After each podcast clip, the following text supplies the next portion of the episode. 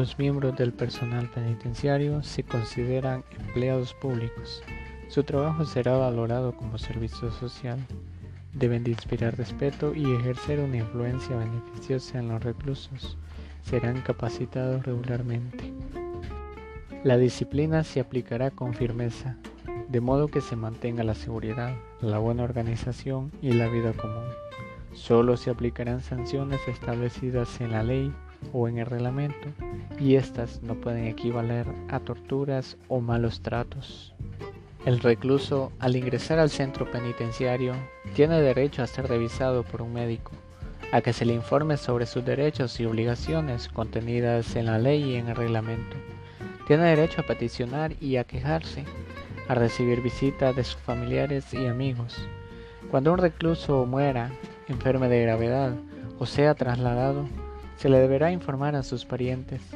Si muere o enferma de gravedad un pariente de recluso, se considerará darle un permiso especial. Cuando haya una cantidad considerable de reclusos que profesen una misma religión, se admitirá un ministro para que celebre los oficios religiosos pertinentes. Los objetos de valor pertenecientes a los reclusos se guardarán en un lugar seguro y se conservarán en buen estado. Los miembros del personal penitenciario se consideran empleados públicos. Su trabajo será valorado como servicio social. Deben de inspirar respeto y ejercer una influencia beneficiosa en los reclusos. Serán capacitados regularmente. El personal debe de incluir especialistas como psiquiatras, psicólogos, trabajadores sociales, maestros e instructores técnicos. En las prisiones de mujeres la dirección y vigilancia debe de ser ejercida por personal femenino. Regularmente se hará una inspección en cada establecimiento penal para corroborar su buen funcionamiento. Segunda parte. Reglas aplicables a categorías especiales. Estos son los condenados. Son privados de su libertad, pues el fin de la cárcel es proteger a la sociedad del crimen, aplicándole al delincuente un tratamiento individualizado para asegurarles su retorno progresivo a la sociedad. Los alienados o enfermos mentales. Estos serán observados y tratados en establecimientos para enfermos mentales. Las personas detenidas en prisión preventivas son simplemente acusados de haber cometido una infracción penal. Se encuentran detenidos pero aún no han sido juzgados. Gozarán de presunción de inocencia y tienen derecho a que se les designe un abogado de oficio. Los sentenciados por deudas a prisión civil y los detenidos o encarcelados sin haber cargo en su contra tendrán los derechos establecidos en la primera parte de esta normativa. En definitiva y como conclusión, las pautas contenidas en esta normativa internacional han sido adoptadas en el derecho interno por múltiples países, incluyendo el nuestro. Sin embargo, en la práctica el sistema penitenciario se encuentra en decadencia, lo que evidencia que dicha normativa hasta el momento es una utopía en nuestro medio.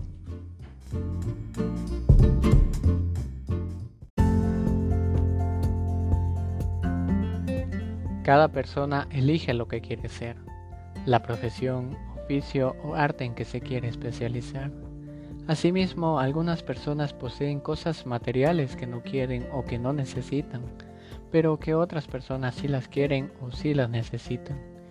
De este modo nace la necesidad de ponerse de acuerdo, ya sea para requerir los conocimientos que se ignoran o para adquirir las cosas que otros poseen. Ese acuerdo en derecho civil se llama contrato, es decir, un contrato es un acuerdo recíproco voluntario por el cual dos o más personas se obligan a cumplir algo que ya hayan convenido. En este podcast explicaré brevemente el contrato de arrendamiento, el contrato de mandato, el contrato de préstamo y el contrato de depósito. Mi nombre es Luis Antonio Molina, curso la clase de Derecho Privado 4, Contratos Civiles y Mercantiles, impartida por la abogada Jessica Wadrum.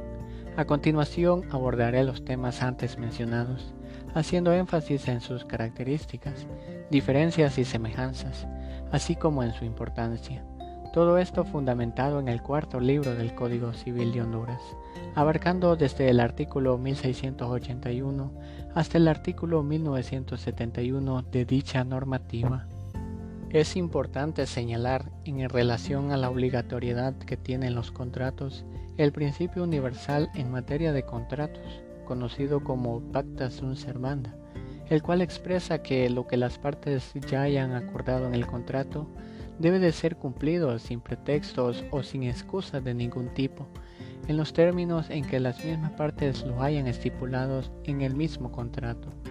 Sin embargo, hay una excepción a este principio, y esta es la cláusula rebus sic stratibus, la cual permite la modificación de las cláusulas de un contrato, pero únicamente cuando las condiciones en que inicialmente se celebró el contrato cambien de forma drástica, inesperada e imprevista, de modo que dichas condiciones tornen al contrato excesivamente oneroso para una de las partes.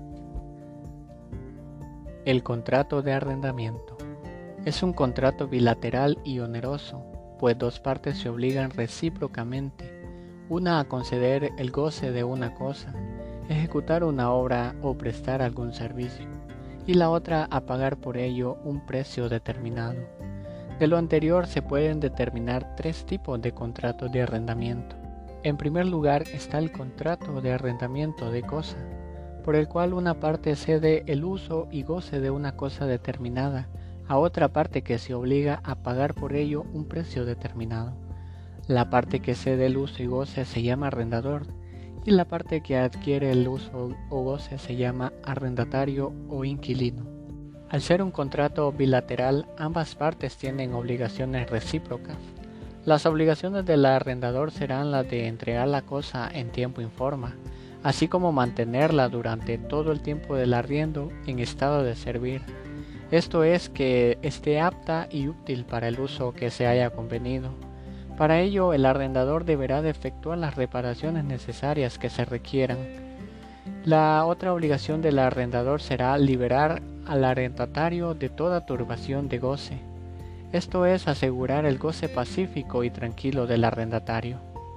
El arrendatario también tiene obligaciones, las cuales son pagar la cosa arrendada en tiempo y forma al precio convenido, usar la cosa según los términos y espíritu del contrato, cuidar la cosa arrendada como un buen padre de familia, y cuando hubieren efectuar las reparaciones locativas, esas son las que hayan sobrevenido por su culpa. Y por último, el arrendatario tiene la obligación de restituir la cosa arrendada al fin del contrato. El arrendamiento de cosas se extingue por las siguientes causas. Por la destrucción total de la cosa arrendada, por la expiración del tiempo estipulado en el contrato, por la extinción del derecho del arrendador, por ejemplo, en una expropiación por utilidad pública, el Estado pasa a ser dueño de la cosa arrendada y por lo tanto el arrendador ya no tiene ningún derecho. Por sentencia judicial, por ejemplo, cuando el juez declara nulo, nulo el contrato, por insolvencia del arrendador y por último cuando se deban de hacer las reparaciones en la cosa arrendada que impidan efectivamente su goce. En algunos casos el arrendamiento de cosas se regirá por leyes especiales, por ejemplo las reglas particulares relativas al arrendamiento de casas, almacenes, viviendas, locales, mesones o cuarterías, estas serán reguladas por la ley del inquilinato, sin embargo, en términos generales son las mismas que aquí se expresaron. Otro contrato de arrendamiento es el contrato de obra material. Este contrato es el en el que una parte se obliga a ejecutar una obra material y la otra parte a pagar un precio determinado por ella. Las obligaciones de la parte serán las siguientes. El que encarga la obra contrae la obligación de pagar el precio y la obligación de declarar la aprobación o rechazo de la obra. El artífice contrae la obligación de ejecutar fiel y oportunamente la obra. Por último, el contrato de arrendamiento de servicios y materiales. Contrato en el que predomina la inteligencia sobre el esfuerzo humano. Estos pueden ser la composición de una obra literaria, los servicios que consisten en una larga serie de actos cuando éstas no sean regidos por el contrato de trabajo y los servicios profesionales como ser servicios de un abogado, de un contador, de un ingeniero, entre otros. Contrato de mandato. Es un contrato en que una persona confía la gestión de uno o más negocios a otra persona, que se hace cargo de ellos por cuenta y riesgo de la primera. Este es un contrato consensual, que puede ser gratuito u oneroso, y es también un contrato bilateral, es decir, ambas partes adquieren obligaciones. La persona que confiere el encargo se llama mandante o poderante y la persona que recibe y acepta el encargo se llama mandatario, apoderado o procurador. Contrato de préstamo.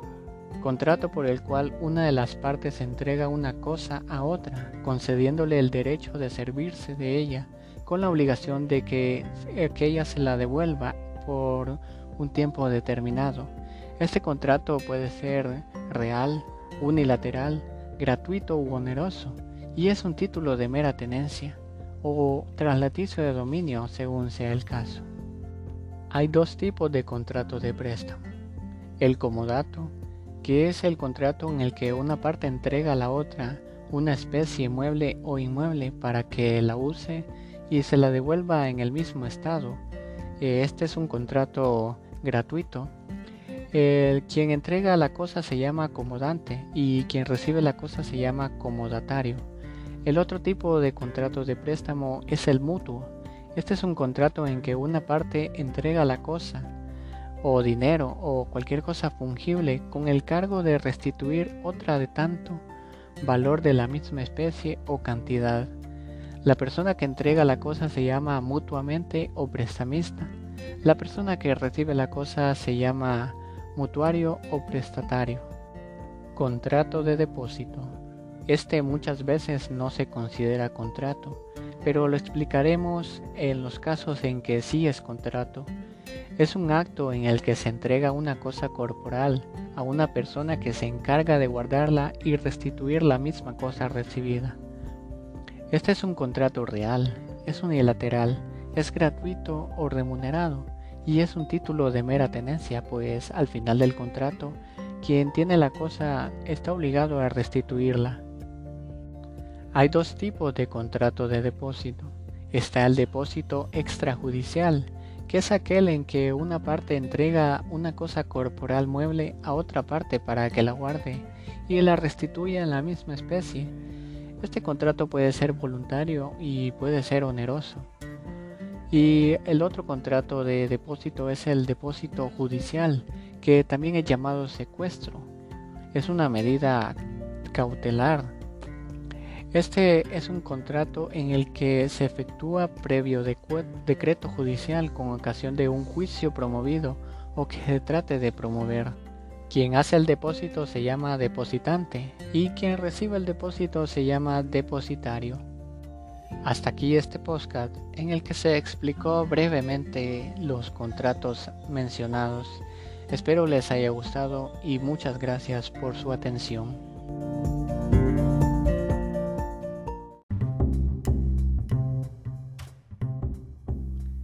Este video fue realizado por Darwin Medina, Dulce Palacios, Luis Molina y Marcelo Pineda, estudiantes de la carrera de Derecho en la Universidad Nacional Autónoma de Honduras en el Valle de Sula, para la clase de Derecho Administrativo Especial impartida por la abogada Carmen Lilian Orellana.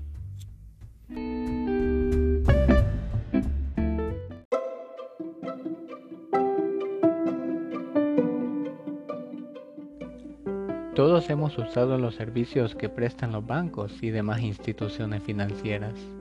Actividades cotidianas como hacer pagos, depósitos, transferencias electrónicas o compras facilitan el movimiento del dinero en la economía. Una de las principales funciones de las instituciones financieras es la intermediación financiera. La intermediación financiera consiste, según el artículo 2 de la Ley del Sistema Financiero, en captar el dinero de quienes quieran ahorrar y dar préstamos con ese mismo dinero. Es por eso que las instituciones financieras deben de garantizar su solidez, es decir, que nuestro dinero siga disponible aun cuando la institución financiera tome nuestros ahorros y los preste a otra persona. De esta manera se logra que los usuarios puedan mantener su confianza en el sistema financiero, aun en tiempos de crisis.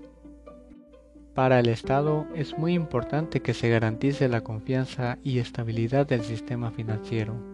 Es por ello que se encarga de vigilarlo de manera cercana para asegurar su buen funcionamiento. Pero, ¿cómo el Estado vigila el buen funcionamiento del sistema financiero? ¿Cuál es el órgano encargado para dicho fin? En este video hablaremos sobre la Comisión Nacional de Bancos y Seguros.